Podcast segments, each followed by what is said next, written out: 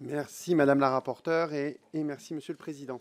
Alors, en ce qui nous concerne, euh, nous sommes contre en fait ces euh, deux amendements, à la fois le sous-amendement et, euh, et l'amendement proposé par la rapporteure.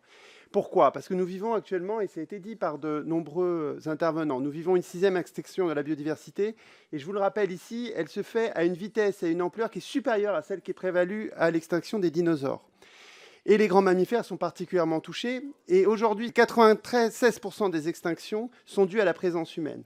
Alors moi, je trouve qu'il le, y a un certain caractère lunaire des débats ici sur le fait qu'on mette euh, l'annexe C ou pas euh, l'annexe C, voire l'annexe B, euh, dans les espèces qui seront interdites, notamment à, l'importation pour, pour, des trophées. Pourquoi? Parce qu'en réalité, on sait que cette sixième extinction va s'amplifier, notamment avec le changement climatique. Donc on sait que de nombreuses espèces qui sont dans l'annexe C vont basculer dans l'annexe B ou dans l'annexe A avec le changement climatique.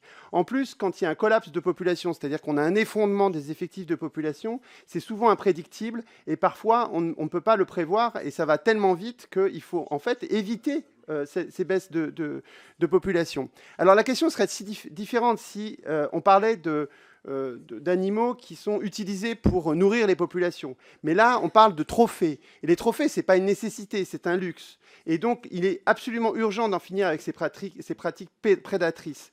Et là, on ne les interdit pas en soi, on interdit juste leur importation. Donc on interdit juste d'être complice de pratiques qui sont prédatrices.